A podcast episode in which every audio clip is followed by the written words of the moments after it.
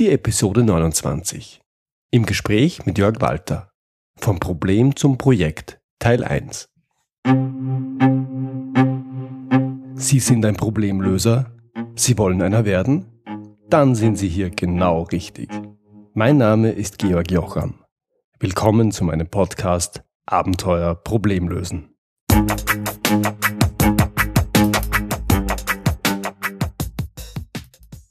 Mein heutiger Interviewgast ist Jörg Walter und er hat sich mit Leib und Seele dem Thema Projektmanagement im technischen Umfeld verschrieben. Er ist seit 15 Jahren als Berater, Coach und Trainer in diesem Bereich tätig, seit 2012 auch selbstständig. Und er macht den Podcast Projektmanagement im Maschinenbau, den ich all jenen, die mit Projekten zu tun haben, sehr empfehlen kann. Jörg Walter gelingt es, die Kernfragen im Projektmanagement auf entspannte und pointierte Art und Weise auf den Punkt zu bringen. Wenn Sie sich also nochmal schlau machen möchten, was genau ein Projekt ist, warum ein Projektstrukturplan so wichtig ist und warum viele Projekte schiefgehen, dann möchte ich Ihnen seinen Podcast ans Herz legen. Zum Interview eingeladen habe ich ihn, weil aus vielen Problemen irgendwann Projekte werden. Mit Jörg Walter habe ich ein längeres Gespräch geführt, Daher mache ich zwei Podcast-Episoden draus. Noch eine Vorbemerkung. Die Aufnahmequalität ist leider nicht optimal. Das passiert wohl jedem Podcaster irgendwann einmal. Jetzt ist es also bei mir soweit. Bitte sehen Sie es mir nach. Die Inhalte sind jedenfalls sehr hörenswert. Hier also der erste Teil meines Gesprächs mit Jörg Walter rund um Probleme und Projekte.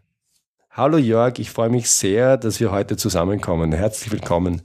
Ja, hallo Georg. Vielen Dank für die Einladung hier zum Interview in deinem Podcast. Äh, ich bin gern hier und sehr gespannt, wo uns unser Gespräch heute hinführen wird. Jörg, ich auch, ich auch. Sei doch bitte so nett und stell dich unseren Hörern kurz vor. Wer bist du? Was machst du? Woher kommst du?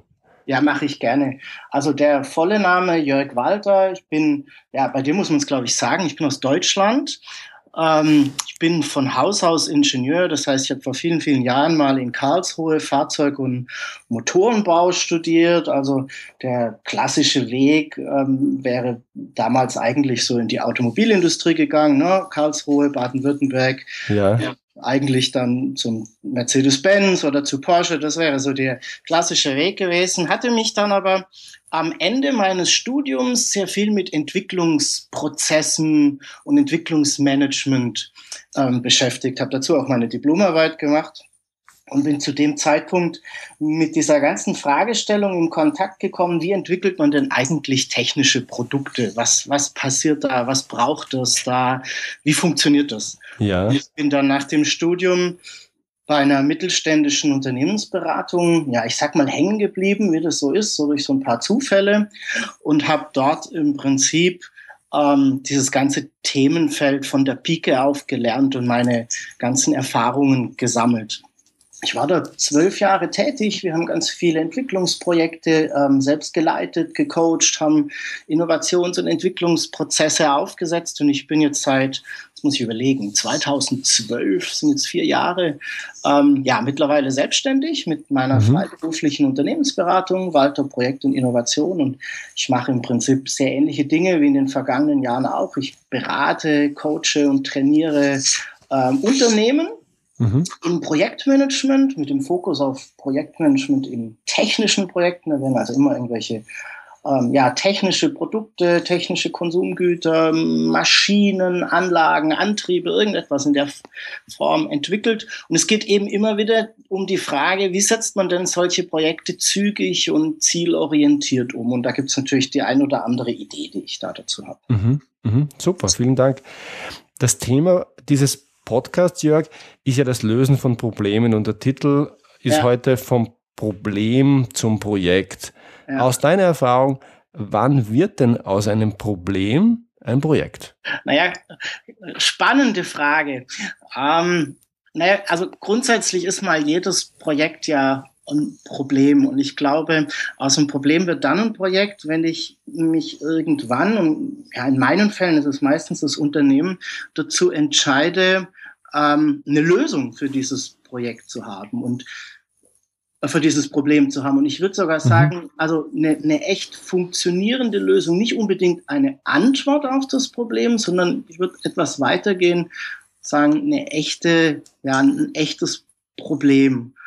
Und ja, Projekte oder wie soll ich sagen, Projektarbeit oder die Arbeit nach Projektregeln ist eben aus meiner Sicht ideal geeignet, um solche komplexen Problemstellungen und auch Auf Aufgabenstellungen ähm, zu einer Lösung zu führen. Mhm. Mhm.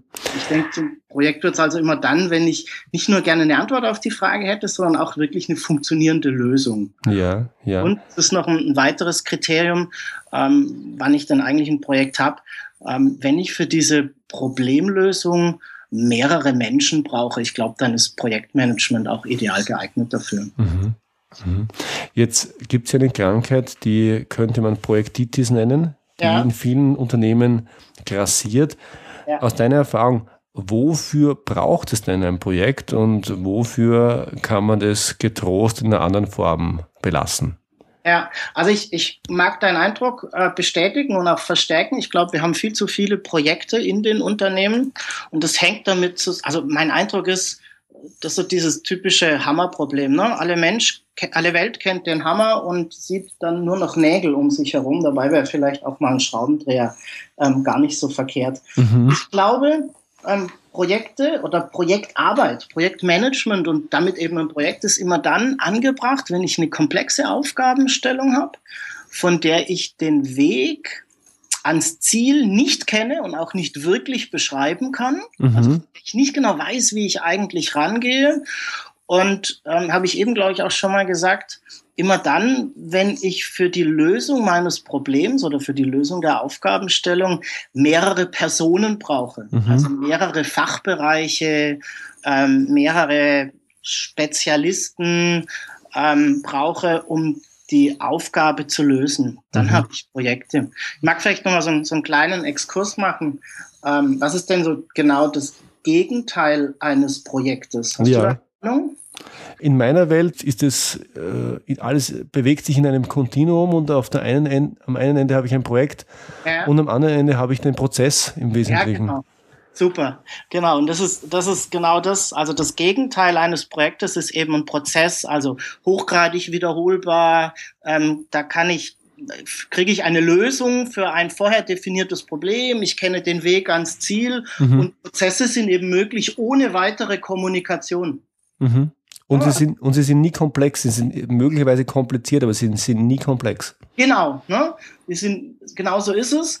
Und ähm, für solche Dinge sind Prozesse ideal geeignet. Ne? Die beschreibe ich einmal, ich überlege mir den Weg ans Ziel und dann kann ich es in einem Dokument weitergeben und dann kann es eigentlich jeder bearbeiten. Mhm. Und meine Beobachtung ist ganz, ganz viele Dinge, die da draußen in der Welt, sage ich mal, als Projekt behandelt werden, könnte man eigentlich als schönen Prozess definieren und dann ab dafür. Das ist eine Beobachtung, die würde ich so, so eine Einschätzung, die würde ich so teilen. Jetzt haben wir, jetzt haben wir also das äh, Problem, es ist verstanden, es ist komplex, der Weg ist unbekannt und man hat auch verstanden, es sind mehrere Personen erforderlich. Also, wenn man so will, alle Voraussetzungen, um es in dem Projekt zu machen, ähm, erfüllt. Was sind denn die Erfolgsfaktoren oder was sind die Erfordernisse? Was sind die Voraussetzungen, um ein Problem gut in ein Projekt überführen zu können? Gute Frage. Ähm, also ich glaube zunächst mal ähm, sollten wir gut in der Lage sein, die Aufgabe gut zu beschreiben. Also mhm. gut zu formulieren, welchen Ziel, welches Ziel ich denn mit diesem mit dieser Aufgabenstellung verfolge. Also wir sollten gut in der Lage sein, eine Zielsetzung zu formulieren. Und für mich ist eine Zielsetzung ein Sollzustand. Also noch nicht die echte Lösung, wie, wie, wie komme ich denn zu diesem Zustand, sondern welchen Zustand möchte ich denn später haben. Mhm. Je besser ich das kann, umso leichter wird es uns später fallen, solche Projekte tatsächlich auch umzusetzen. Mhm. Und mhm. wenn ich den, diesen Sollzustand, ganz oft habe ich ja die Situation, dass ich hm, eigentlich irgendwo ähm, eine Lösung für ein Problem brauche, das aber so weit weg liegt und ich das noch gar nicht wirklich beschreiben kann, ähm, dann hat sich meiner Erfahrung nach bewährt, einfach Schritt für Schritt vorzugehen, so dass ich sage, okay, dann machen wir jetzt einfach mal eine Zielsetzung für, ein, für einen Zwischenschritt, zum mhm. Beispiel für ein Konzept. Ne? Ja, ja. Äh, und, und arbeiten uns dann Schritt für Schritt, Schritt, Schritt für Schritt voran. Und ich glaube, je besser ich das kann, je besser oder je mehr ich mir da auch Gedanken darüber mache, über diese Zielsetzung, ähm, umso einfacher wird es dann, dieses Problem auch in einem Projekt zu behandeln. Mhm. Ist es deine, deine Erfahrung aus der echten Welt, dass dieser Schritt ausreichend passiert? Das heißt, nimmt man sich die Zeit und die ist man darin auch genau, die Aufgabe und das Ziel zu beschreiben, den Sollzustand zu beschreiben, oder ist das eher untypisch? Es ist eher untypisch. Ähm, ich habe ich bin jetzt seit 15 Jahren in Projekten unterwegs und ich erlebe in den wenigsten Fällen, dass ich, wenn ich operative Projektleitung übernehme, also als Projektleiter arbeite, dass ich eine Zielsetzung bekomme, also die Beschreibung eines Sollzustandes. Wenn ich Glück habe, bekomme ich eine Aufgabenbeschreibung. Mhm. Ja, ein bisschen etwas anderes. Da wird dann vielleicht beschrieben, was wir denn tun wollen, aber es wird nicht beschrieben, wie der Zustand am Ende ist. Mhm.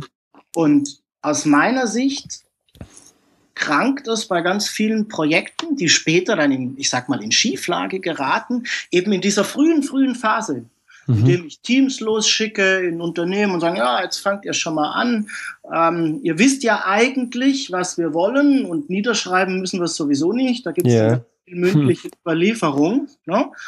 Ähm, die wissen natürlich nicht, was wir wollen. Woher sollen sie es denn auch wissen? Ne? Nicht jeder ist bei allen Diskussionen mit dabei und schon, schon gar nicht hat jeder immer das gleiche Verständnis. Aber yeah. du kennst es, ne? die, die Botschaft entsteht beim Empfänger. Ja. Niederschreiben. Also ich glaube, dass wir in den wenigsten Fällen wirklich eine gute Aufgabenbeschreibung oder Zielsetzung haben und dass ähm, dort quasi schon ja der erste Stein des Übels gesetzt wird, der dann ganz oft dazu führt oder ja das Risiko beherbergt, dass solche Projekte dann eben nicht gut funktionieren. Mhm. Mhm. später nochmal drüber nachdenken, was wollen wir eigentlich und so weiter. Ich kann das auch aus eigener Erfahrung nur unterstreichen und möchte noch einen draufsetzen, weil du hast jetzt gesagt, das passiert durch Überlieferung und meine Erfahrung ist, es passiert durch Überlieferung und dann unter Umständen noch über die Bande äh, und mit mehreren ja. äh, Ebenen Principal Agent dazwischen wo da ja. Übersetzungs- und Interpretationsarbeit äh, getan wird, ähm, wo die eigenen Interessen durchaus mitspielen. Und das, was oben reingekippt und das, was unten rausgekippt, äh, rauskommt, jetzt äh, ein, zwei, drei, fünf Ebenen drunter, das kann schon signifikant voneinander abweichen. Ja, sehe seh ich, seh ich genauso und spricht genau meine Erfahrung auch. Jetzt, du hast jetzt schon einen, ja, ich würde sagen, klassischen oder Kardinalfehler ähm, der in Projekten regelmäßig passiert, äh, adressiert, nämlich das Thema keine klare Zielbeschreibung. Aus mhm. deiner Erfahrung im täglichen Leben, was sind denn darüber hinaus noch Kardinalfehler, die man immer, immer wieder sieht in Projekten und zu welchen Zeitpunkten im Projekt äh, passieren diese Fehler? Mhm. Also der erste haben wir, glaube ich, eben schon, schon mal besprochen. Ja. Ähm, ist eine unklare, also eine nicht vorhandene oder wenn, dann eine sehr unklare Formulierung dessen, was wir denn eigentlich wollen. Mhm. Ähm, ein zweiter Fehler, den ich ganz, ganz oft beobachte, ist, ähm, die Teams legen einfach los. Mhm. Ja? Das heißt, wir kriegen eine Aufgabe, dann werden die Ärmel hochgekrempelt und wir starten im Prinzip mit der Arbeit. Ähm, ich glaube, eine bessere Vorgehensweise an der Stelle wäre tatsächlich mal, mal kurz innezuhalten, gemeinsam mit dem Team zu überlegen, ähm, was müssen wir denn eigentlich tun? Welche Arbeitspakete fallen denn bis zum Ende des Projektes an? Mhm. Und so Stück für Stück ähm, ein wenig das Projekt und die Arbeit ähm, die getan werden soll, zu strukturieren. Mhm. Ich weiß nicht, du hast ja denn die eine oder andere Episode in meinem Podcast auch schon gehört und eines meiner großen Fäbels ist ja die Projektstruktur, also ein Instrument, mit dem ich eben in der Lage bin, meine komplette Arbeit im Projekt zu strukturieren, sie vollständig darzustellen. Ähm, und ich habe es dann einfach, wenn ich das einmal gemacht habe, deutlich leichter mhm. äh, bei der späteren Umsetzung, weil ich habe mein Projekt, was die Arbeit angeht, schon einmal vollständig durchdacht. Mhm. Ich, ich äh, weiß, äh, welche Episode du ansprichst. Ich werde sie auch den, in den Shownotes verlinken, weil sie mir persönlich sehr, sehr gut gefällt und äh, weil sie aus meiner Sicht ja etwas beschreibt, was man, wenn man beispielsweise im persönlichen Umfeld etwas tut, ja jederzeit machen würde. Das heißt, wenn ich ein großes Thema vor mir habe, dann wird, wird nicht jedem so gehen, aber dann würde ich mich hinsetzen oder setze ich mich hin und überlege mir mal von Anfang bis zum Ende, was zu tun ist. Nicht mit einem Zeitplan, nicht mit einer Kapazitätsplanung, aber ich überlege mir, was alles zu tun ist und das schreibe ich auf einen langen Zettel, damit ich einmal ein Gefühl habe, was denn da alles auf mich zukommt irgendwann. Ja, genau. Und es ist verrückt, wir tun das sogar bei sehr kleinen Dingen. Also wenn wir in den Urlaub fahren, hat jeder von uns ein Blatt Papier, auf dem drauf steht, was er denn gerne alles einpacken möchte. Ja, schönes Beispiel.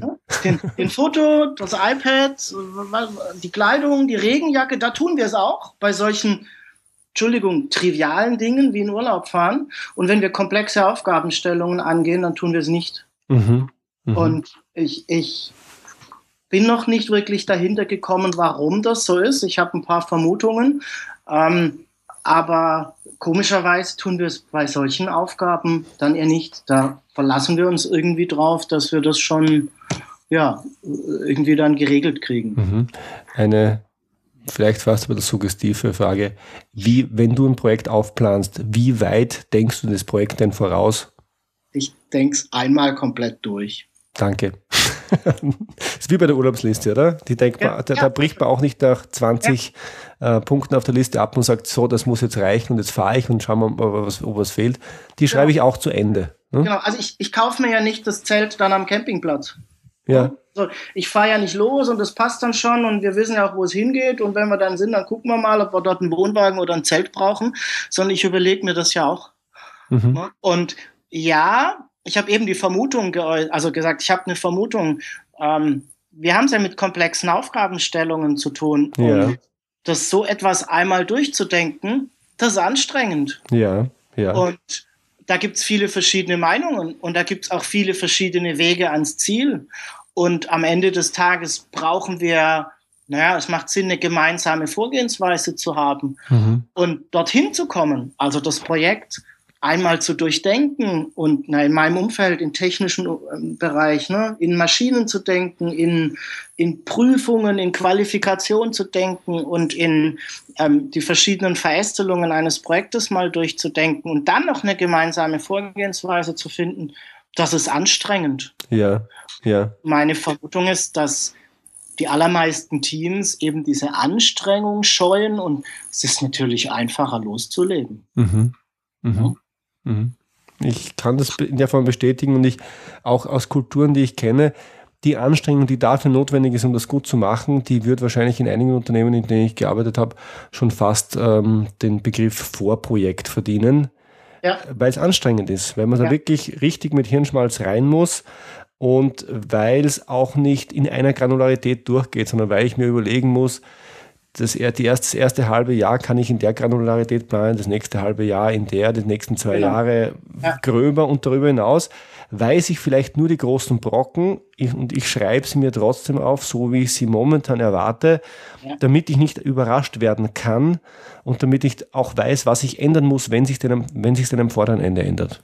Ja, perfekt. Also ich hätte es tatsächlich nicht besser formulieren können. Ich gehe genauso vor, die nächste, die, also die nächstliegenden Monate oder Wochen, je nachdem, wie lange so ein Projekt dauert, da bin ich schon sehr detailliert unterwegs, weil mhm. ich natürlich irgendwann auch mal eine Aussage meinem Auftraggeber gegenüber machen muss, wann plane ich denn an welcher Stelle zu sein mhm. und was dann gegen später, also gegen im weiteren Projektverlauf, da bin ich dann schon sehr grob, ne, wie du sagst, gröbere Brocken, das reicht aus. Aber Allein, dass ich mir das schon mal durchdacht habe, wird mir dann im späteren Projektverlauf, es wird, mir das Nachdenken erleichtert, mhm. weil ich habe mir die, die Gedankengänge schon mal gemacht, noch nicht in jedem Detail, aber ich habe es schon mal grob gemacht, habe schon mal ein paar Annahmen getroffen und auf denen kann ich dann im späteren Verlauf, ja, ich habe eine, eine bessere Absprungbasis. Mhm. Mhm. Jetzt haben wir zwei Kardinalfehler ja. abgehandelt, nämlich kein Ziel oder Ziel nicht klar genug formuliert. Und das zweite Thema, kein Projektstrukturplan, so wie es ja. technisch heißt, oder äh, flapsig formuliert, Teams legen einfach los.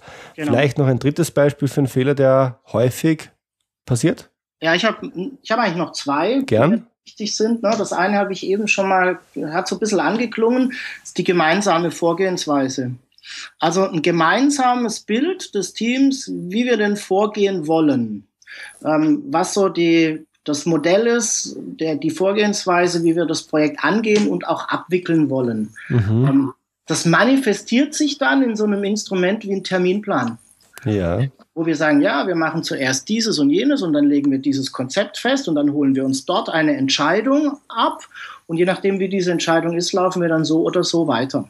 Ja. ja ähm, darüber sollten wir im Team oder dürfen wir im Team gerne mal geredet haben, ähm, weil es unser, wir haben dann ein gemeinsames Bild, wie wir vorgehen wollen und das hilft dabei, dass die ganze Arbeit an einem Strang zieht und nicht die einzelnen Personen in unterschiedliche Richtungen mhm. davonlaufen. Und deine Erfahrung ist tendenziell, es gibt äh, keinen ordentlichen Terminplan oder es gibt einen Terminplan, aber der ist nicht äh, kein gemeinsamer Terminplan, sondern ein Terminplan, der aus einer Feder stammt und der nicht vergemeinschaftet wurde. Was ist da dein das Problem? Also, sehr oft ist es das Zweite dass ja. tatsächlich der Projektleiter halt mal für sich einen Terminplan macht, den auch mit keinem durchspricht und dann denkt, so könnte das funktionieren. Ähm, halte ich für sehr, sehr schwierig, weil ich als jemand, der jetzt in einem Projekt mitarbeite, natürlich keine Verbindlichkeit verspüre für Arbeitspakete, die da irgendwie von jemand anderem terminiert wurden. Mhm. Und ich habe natürlich eine deutlich größere Verbindlichkeit und auch ja, einen deutlich größeren Willen, da mitzumachen, wenn ich meinen eigenen Planungsbeitrag leisten konnte. Mhm, mh. ähm, und es ist schon so, dass ich, so ist mein Eindruck oder meine Beobachtung, die allermeisten Projekte so etwas wie einen Terminplan haben. Ist der geeignet, um das Projekt auch wirklich zu steuern? Mhm. In den allermeisten Fällen, die ich kenne, dann eher nicht. Und warum ist er das nicht? Er ist sehr oft zu grob und er bildet nicht wirklich das ab, was, wie die Vorgehensweise im Projekt ist. Ganz oft erlebe ich Terminpläne, die gemacht werden, um, ja, wie soll ich sagen, das Management zu befriedigen, einen Terminplan zu haben. Mhm, mh. ja, der schon auf einer groben Ebene darstellt, wie das Projekt denn ablaufen soll, der aber nicht unbedingt geeignet ist, auf einer operativen Arbeitsbasis das Projekt zu steuern. Mhm. Und vor allem die Veränderungen, die wir im Projekt haben. Das kennst du auch. Ne? Wir überlegen uns eine gewisse Vorgehensweise, ähm, wir entwickeln etwas, wir konstruieren etwas und irgendwann zum Schluss stellen wir fest, hm, das, was wir uns da überlegt haben, das funktioniert so nicht. Mhm. So, und jetzt muss ich meinen Plan anpassen. Weil ich ja jetzt, ne, mein, der Anspruch an meinen Plan ist, dass er unsere aktuelle Realität, unsere aktuelle Ist-Situation so ein Stück weit abbildet. Ja. Und nicht so ein Idealzustand darstellt. Das muss ein Plan ab, äh, leisten können. Und wenn eine Planung jetzt zu grob ist, also ein Terminplan von einem Projekt, das über zwei Jahre geht, zehn Balken besitzt. Ja, ja, ja. Dann ist das schön, dann denkt, ist das Management auch fest davon überzeugt, dass das Projek Projektteam das im Griff hat. Ist es geeignet, das, das Projekt zu steuern? Ich glaube nicht. Mhm. Ich, ähm, ich stelle jetzt eine Hypothese in, in den Raum, ich kenne das ja auch. Ich würde sagen, in dem Moment, wo ich so grob, so, so hochgranular oder das Gegenteil, also so, so grobkörnig aufgeplant habe auf der Zeitleiste, heißt das, ich kann schon damit arbeiten im ersten Schritt. Nur wenn eine Änderung kommt, dann heißt das, dass ich mir an dem Punkt alles komplett neu durchdenken muss. Ich habe nichts, woran ich mich festhalten kann. Genau.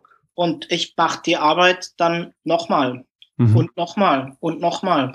Und da ist tatsächlich die Frage, und da gibt es auch Studien dazu, die das ähm, na, also nachweisen. Ähm, ich erzeuge insgesamt im Projekt weniger Aufwand, wenn ich mich am Anfang gemeinsam mit meinem Team hinsetze, das Projekt mal auf einer durchaus detaillierteren Ebene durchplane mhm. und dann, wenn ich eine Veränderung habe im Projekt, eben nicht mehr so viel Aufwand reinstecken muss, diese Umplanung, sondern ich habe dann nur noch sehr, sehr geringe Aufwände. Und es gibt Studien dazu, da wurden ähm, zwei Teams oder mehrere Teams losgeschickt. Ähm, ein Projekt zu bearbeiten mit ähnlichen Aufgabenstellungen. Das eine Team mit der Aufgabe Plan am Anfang, mach etwas, das wir im Projektmanagement Frontloading nennen, also mhm. lade das Projekt am Anfang mit Planungsaufwand auf. Ja, ähm, und das andere Team wurde losgeschickt ähm, mit der Maßgabe, leg doch einfach mal los. Ja, ja. Und dann wurde gemessen, welches Team welchen, welche Zeit in Planungsaktivitäten mhm. versenkt. Mhm. Und am mhm. Anfang war natürlich das Team, das viel geplant hat, hatte, lag da weit vorne, ne, hat also viel, viel Planungsaufwand verbraucht. Ähm, die haben das dann aber im Laufe des Projektes, ähm, haben die das andere Team wieder eingeholt und in der Summe haben die deutlich weniger Stunden am Ende des Tages ähm, verwendet für Projektmanagement. Mhm im mhm. weitesten Sinne. Ja, das finde ich sehr spannend, wirklich. also es, es, es lohnt sich, auch wenn es natürlich gefühlt ähm, am, am Anfang des Projektes erstmal mehr Aufwand erzeugt. Ja. Du kennst das, Projekte, die, die in Schieflage geraten, dort spielt dann auf einmal Geld und Ressource keine Rolle mehr. Da werden Taskforces gebildet, da sitzt mhm. Ja, ja. Stundenlang bis teilweise spät in die Nacht in irgendwelchen Meetingräumen, um, ich sag mal, die Kuh wieder vom Eis zu holen. Dabei hätte man mit ein bisschen mehr Planungs- und Nachdenkaufwand, ich mag es tatsächlich mal so ausdrücken, am Anfang des Projektes, ähm, die Situation vielleicht gar nicht so sehr eskalieren lassen müssen. Mhm. Eine Frage, die ich in dem Zusammenhang noch hätte, auch aus eigener Erfahrung, welche hast du denn in deinen Projekten für dieses Vorgehen, wo du zum Schluss einmal relativ lange nichts herzeigen kannst, mhm. außer Dingen, die eigentlich ja nichts hermachen, wie, wie ein Projektstrukturplan oder ein Projektterminplan. Kriegst du, wie, wie kriegst du das bei deinen Kunden rüber, dass die sagen, ja, das ist gut. Ich denke ja. nur in, in meine eigene Welt. Und äh, also ein, ein sauberer Projektstrukturplan und ein sauberer Projektzeitplan. Und wenn es dann weitergeht, ein sauberer Projektressourcenplan, das ist ja richtig, richtig viel Arbeit. Und da können Wochen und auch noch ein bisschen mehr, wenn es groß ist. Ja. Da können ja wirklich viel Zeit mit richtig vielen Manntagen reinlaufen. Und ja. wenn da in, irgendwann einmal der, der, der Vorstand nachfragen lässt, äh, wo steht denn das Projekt? Und dann heißt es, äh, ja, wir sind kurz vor Fertigstellung der Planung, dann äh, ähm, das ist eine Antwort, die man im Zweifel nicht geben wird, weil ich glaube, da würden ein Haufen Leute nervös. Wie gehst du damit um, ja. dass du doch zu Beginn sehr viel Ressourcen dafür investierst. Äh, akzeptieren das deine Kunden? Verstehen das deine Kunden? Ja, ich bin da ganz ehrlich, nein, verstehen die auch nicht alle. Und ich ähm, versuche da sehr pragmatisch unterwegs zu sein. Auf der einen Seite ähm, erkläre ich meinen Kunden die Vorgehensweise. Mhm. Das heißt, das, was wir eben so durchdiskutiert haben, Frontloading lohnt sich, ähm, es wird deinem Projekt gut tun, wir werden später in der Lage sein, bessere Entscheidungen und schnellere Entscheidungen zu treffen, wenn wir denn uns am Anfang mal ordentlich hinsetzen und das Projekt durchdenken. Ähm, dieses Modell diskutiere ich mit meinen Auftraggebern und hole mir dort ein Stück weit die Erlaubnis ab, das tun zu dürfen. Okay. Ne, dann, ist, dann fällt auch die Antwort nicht mehr ganz so schwer zu sagen, naja, wir haben jetzt die Zeit mit Planung verbracht mhm. und es hat eben noch keiner eine Zeichnung oder irgendetwas anderes erstellt. Ja, das fällt ein bisschen in die Kategorie Erwartungsmanagement. Genau. Genau. Und ich schaffe da einfach auch ein bisschen Transparenz, wie denn vernünftiges Vorgehen ist aus meiner Sicht. Ja. Ähm, gleichzeitig darf ich auch, glaube ich, nicht erwarten, dass meine Auftraggeber diesen, wie soll ich sagen, diesen Fisch gleich beim ersten Mal schlucken. Ja. die werden das natürlich im Kopf verstehen, was ich meine und auch akzeptieren. Im Bau, vom Bauch her aber natürlich durchaus eine andere Erwartung haben. Mhm. Und von daher gehe ich so ein wenig einen Mittelweg. Ich beginne mit dem Projekt. Mhm. Das heißt, ich lasse die Arbeitspakete, die ich jetzt tatsächlich schon ohne großartige Planung übersehen kann, also überblicken kann, die lasse ich tatsächlich loslaufen. Das heißt, ich bin auch schon in der Lage, tatsächliche Arbeitsergebnisse zu präsentieren, Stück okay. für Stück. Okay. Und ich gehe aber gleichzeitig ähm, mit meinem Team hin und ähm, verstärke diesen, diesen Planungsaufwand, um natürlich ein, ein größeres Frontloading hinzukriegen. Mhm. ich bin sehr oft in Projektrettungen unterwegs. Ne? Also so Projekte, die eskaliert sind oder ich sage immer so schön, die hängen wie, wie so dieses sprichwörtliche Auto im, im Film so halb über der Klippe. Ja. Die Motorhaube hängt schon über dem Grand Canyon. Ähm, das sind sehr oft so Projekte, in die ich gerufen werde. Ähm, und da finde ich in der Regel keine Akzeptanz, wenn ich sage, so, und jetzt müssen wir erstmal vier Wochen den ganzen Laden anhalten und erstmal angucken, wo wir eigentlich stehen. ja, ja, ja, klar. Ähm, und da versuche ich eben diesen Mittelweg zu gehen. Ja, ja, und erreichst damit Akzeptanz und gleichzeitig die Systematik, von der du sagst, du brauchst sie. Ja, genau. Okay. Wenn du jetzt, äh, gutes Stichwort Projektrettung. Mhm. Ähm, wie soll ich sagen, es, es, es laufen viele Projekte schief, deswegen braucht es Menschen, die Projekte retten. Was sind denn aus deiner Sicht typische Warnsignale dafür, dass man, wenn man vom Projekt draufzieht, merkt, oh, da sollte man noch mal genauer hinschauen, da könnte irgendwo Feuer am Dach sein. Was mhm. sind typische ja, Symptome von äh, Projekten, die kurz davor sind, ja, über die Kippe zu gehen? Klippe heißt's. Ja, äh, spannende Frage. Ich, ich habe dazu vor einer Weile mal eine Podcast-Episode gemacht. Da habe ich so meine, wie soll ich sagen, meine, meine, ich glaube, was waren, ich weiß nicht mehr genau, meine Top 10 Projektsprüche, bei denen ich so hellhörig werde, gesammelt. Okay. Und da bin ich mal so ein bisschen in meiner gekramt und habe so ein paar Klassiker, ähm, ein paar Klassiker rausgekramt. Einer, der, der immer noch ganz ganz weit oben in, auf meiner Favoritenliste ist es so ein Satz, den du da vielleicht hören kannst. Wir haben jetzt keine Zeit zu planen, wir müssen doch arbeiten. Ja, sehr schön. Das ist, so, das ist so ganz oft den Satz höre ich am Anfang, wenn ich in solche Projekte reinkomme. Herr Walter, das ist ja schön, dass Sie da sind, aber wissen Sie, wir haben jetzt keine Zeit hier zu planen oder zu aktualisieren. Wir stehen eben im Rücken an der Wand, wir müssen jetzt hier arbeiten. Ja. Also haben wir, glaube ich, eben schon so ein bisschen, bisschen drüber diskutiert.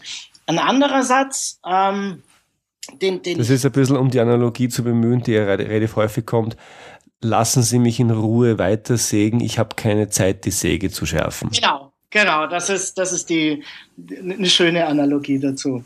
Und einen zweiten Satz, den ich, den ich da immer wieder höre, bei dem ich hellhörig werde, ist, ja, die anderen da drüben, ja, da fängt schon mal an mit die und wir. Ja die wissen schon, was sie zu tun haben im Projekt. Okay. Ja, und es deutet dann natürlich immer sehr stark darauf hin, dass ich zwar vielleicht auf dem Papier ein Team habe, de facto aber ähm, keine, also mehrere Menschen an dem Projekt arbeiten, die aber nicht gemeinsam arbeiten. Und die Vermutung oder die Befürchtung liegt dann auch nahe, dass die nicht am gemeinsamen oder an einem gemeinsamen Ziel arbeiten. Denn woher soll denn der andere da drüben genau wissen, was er denn zu tun hat, mhm. ähm, wenn wir nie miteinander drüber reden? Mhm. Mhm. Das kann ich, das habe ich immer, also diesen Satz, der weiß, was er zu tun hat, mhm. der gilt für einen Prozess. Ja, klar, weil da ist ja? beschrieben, was wer zu tun hat, da muss er es wissen. Da ist beschrieben, was zu tun, was, was er zu tun hat. In einem Projekt ist dieser Satz tödlich, weil in einem Projekt ist es eine unserer Hauptaufgaben, gemeinsam den Weg ans Ziel zu finden. Mhm. Und ich darf, glaube ich, als Projektleiter, eine meiner wesentlichen Aufgaben ist es immer wieder, diese Kommunikation anzuheizen, dass wir im Team immer wieder in Frage stellen und immer uns immer wieder die Frage stellen, wie kommen wir denn am besten ans Ziel? Was ist denn der beste Weg mit dem größten Nutzen? Mhm. Ja?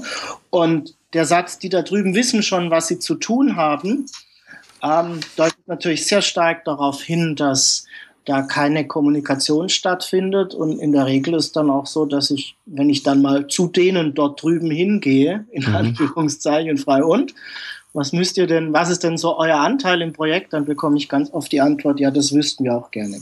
Oh, schön. Wenn, wenn du auf solche Probleme stößt im Projekt, wenn du als Troubleshooter ähm, äh, auf problembehaftete Projekte stößt, wie ja. gehst du mit diesen Problemen um? Was, was sind deine ersten Schritte, wenn du, wenn du auf so, so etwas triffst? bin, glaube ich, von meiner Persönlichkeitsstruktur jemand, der, der sehr strukturiert rangeht an, an viele Dinge. Ne? Deswegen, wir hatten es vorhin über die Projektstruktur und so eine klare Vorgehensweise im Projekt. Ähm, ich habe mir die Frage vor einer Weile auch selber mal gestellt. Ich glaube, für so, so Problemstellungen, die sich dann im Laufe des Projektes ergeben, mhm. habe ich doch, äh, wenn ich mich so beobachte, wie ich das in der Vergangenheit gemacht habe, eher so einen Bauchansatz, ja. der doch immer wieder eine, eine, eine gleiche Vorgehensweise nach sich zieht. Also ich glaube, das Erste, was, was ich immer wieder tue, ist, ich versuche das Problem mal genauer zu beschreiben und tatsächlich mal zu verstehen, was ist die Ursache des Problems? Worum geht's da eigentlich? Warum ist das ein Problem? Ja. Und damit auch gleich mal die Frage aufzuwerfen, ist es denn wirklich ein Problem? Auch schön. Ich glaube, du hast gerade mit, äh, mit diesem äh, Satz, mit diesem langen Satz äh, etwa drei äh, Episoden meines Podcasts äh, subsumiert. Okay. Nämlich, was ist das Problem, was ist die Ursache und ist es wirklich ein Problem? Das ist, sind Fragen, die aus, auch aus meiner Erfahrung und aus meiner Sicht fast nie sauber beantwortet werden. Ja, also das erlebe ich genauso. Ähm, oftmals haben wir in so Projekten, ne, wir haben diese operative Hektik, wir müssen liefern, die, wir haben in der Regel immer zu viel Arbeit für zu wenig Zeit. Mhm. Ähm, und ganz, dann taucht etwas auf, was uns behindert. Ich, verwende, ich vermeide jetzt ganz bewusst den Begriff Problem. Mhm. Ja, ähm, und wir bearbeiten das sofort. Und in vielen Fällen habe ich gar kein Problem, sondern ich habe halt ein Vorkommnis. Mhm. Mhm. Und da macht es, glaube ich, echt Sinn, sich mal zu überlegen, was, was ist eigentlich die Ursache und worum geht es da eigentlich. Mein, mein zweiter Schritt ist dann, dass ich noch gar nicht rangehe an die Frage, was ist denn eine Lösung oder welche Lösung finde ich denn für das Problem, sondern ich versuche zu beschreiben, woran ich denn eine gute Lösung erkennen würde. Also mhm. was würde denn eine gute Lösung ausmachen? Also ich gehe so ein bisschen auf diese Metaebene und versuche ähm, mir Kriterien zu überlegen, anhand derer ich eine gute Lösung identifizieren könnte oder mhm. erkennen könnte, hätte ich sie denn irgendwann mal gefunden. Ja, ja. Und ganz oft beobachte ich, und das ist so ein bisschen diese Bauchgeschichte, wenn ich mir die Ursache des Problems genauer angucke und dann Kriterien für eine gute Lösung überlege, meistens habe ich da schon ganz, ganz viele Lösungsansätze. Mhm. Ja, weil ich natürlich durch dieses gemeinsame Nachdenken auch immer wieder um, um die Problemlösung kreise. Mhm. Und das sind dann eben Lösungsansätze, die ich gemeinsam mit dem Team verfeinere, variiere, kombiniere, ne, die, die üblichen Geschichten um, um dann da möglichst eine gute Lösung zu finden. Und ich glaube, es ist bei mir tatsächlich eher so ein intuitiver Prozess, der da abläuft. Und was mir dabei immer wichtig ist, ähm, sind, glaube ich, zwei Dinge. Das eine ist, ich mache das nicht alleine, sondern ich versuche das immer möglichst mit dem Projektteam zu machen, mhm. um die verschiedensten Blickwinkel auch ähm, auf das Problem und ne, aus diesen verschiedenen Expertenblickwinkeln ähm, einen Beitrag liefern zu können. Das ist das eine. Ja. Und das zweite, das vielleicht eher so ein bisschen handwerklich, ich arbeite an der Stelle sehr visuell. Ja, das heißt, du ähm, nimmst dir ein Flipchart und ein Whiteboard und klebst da bunte Bilder drauf. Wie darf man sich das vorstellen? Ja, zum, also ich arbeite sehr gern mit Pinwänden oder Flipchart. Ähm, ich arbeite mit Bildern, ich schreibe aber auch einfach. Mhm. Also ich, wenn wir quasi diskutieren, was sind denn Kriterien für eine gute Lösung, dann diskutieren wir das nicht nur und belassen es auf der verbalen Ebene, sondern ich schreibe die auf. Mhm. Ja, weil die, die Botschaft entsteht beim Empfänger und ich kriege das besser und klarer mit meinem Team hin, wenn ich die Dinge ähm, nicht nur verbal bespreche und diskutiere, sondern wenn ich sie eben aufschreibe und wenn ich auch mal über Formulierungen ringen kann. Ähm, ich glaube, da kommen wir einfach den, den Gründen von Problemen mhm. ein bisschen näher. Ich muss auch dazu sagen, mir gefällt der zweite Teil deiner Antwort, nämlich nicht äh, nach, nach Lösungen gleich zu forschen, sondern Kriterien zu definieren, die eine Lösung erfüllen muss, gefällt mir persönlich sehr gut, weil den Eindruck, den ich habe, und das betrifft das, den, das Thema Problemlösen im Großen. Wenn ich ein Problem habe und ich definiere eine Lösung und die ist zu konkret, ja. dann gibt es möglicherweise keinen Weg zwischen dem Problem und der Lösung, weil die Lösung schlicht oder weil das Ziel zu eng gedacht ist. Mhm. Und wenn ich aber den Filter aufmache oder den, den, den Trichter aufmache und sage, wie die Lösung aussieht, ist mir eigentlich egal. Sie muss die fünf mhm. Kriterien erfüllen. Dann kommen regelmäßig Dinge äh, ins Bewusstsein, ähm, an die man vorher nie gedacht hätte und die das Problem genauso gut lösen. Mhm. Also ich mag, die, ich mag diesen Zugang sehr, sehr gerne, weil er, ich glaube, in vielen Verfahrenssituationen erst es ermöglicht, einen, einen Weg zwischen dem, dem Problem und dem Ziel, dem Sollzustand überhaupt zu finden. Ja, ja, und genau. Und was da eben fast automatisch passiert ist, das Abfallprodukt, ich finde gleich damit eine Lösung, weil ich natürlich dadurch, dass ich meine Gedanken erst an die, auf die Kriterien lenke, ähm, mein Kopf natürlich durchaus an den verschiedenen Kriterien immer wieder einzelne Lösungen entwickelt, die jedem einzelnen Kriterium entsprechen. Und mhm. ich habe dann quasi schon so ein Sammelsurium an, an Wegen zum Ziel, mit denen ich im Prinzip nur noch ein bisschen, ich sag mal, spielen muss. Soweit der erste Teil meines Gesprächs mit Jörg Walter. Freuen Sie sich schon jetzt auf den zweiten Teil. Der erscheint dann in einer Woche mit der Episode 30. Das war's für heute. Ich freue mich, wenn Sie beim nächsten Mal wieder dabei sind. Wenn Sie Fragen an mich haben, dann schicken Sie mir bitte ein Mail an feedback at abenteuer-problemlösen.com oder kontaktieren Sie mich direkt über meine Website. Und wenn Ihnen diese Episode gefallen hat, dann freue ich mich wirklich über Ihre ehrliche Bewertung auf iTunes. Danke fürs Zuhören. Bis zum nächsten Mal. Liebe Grüße aus dem schönen Wien, Ihr Georg Jocham.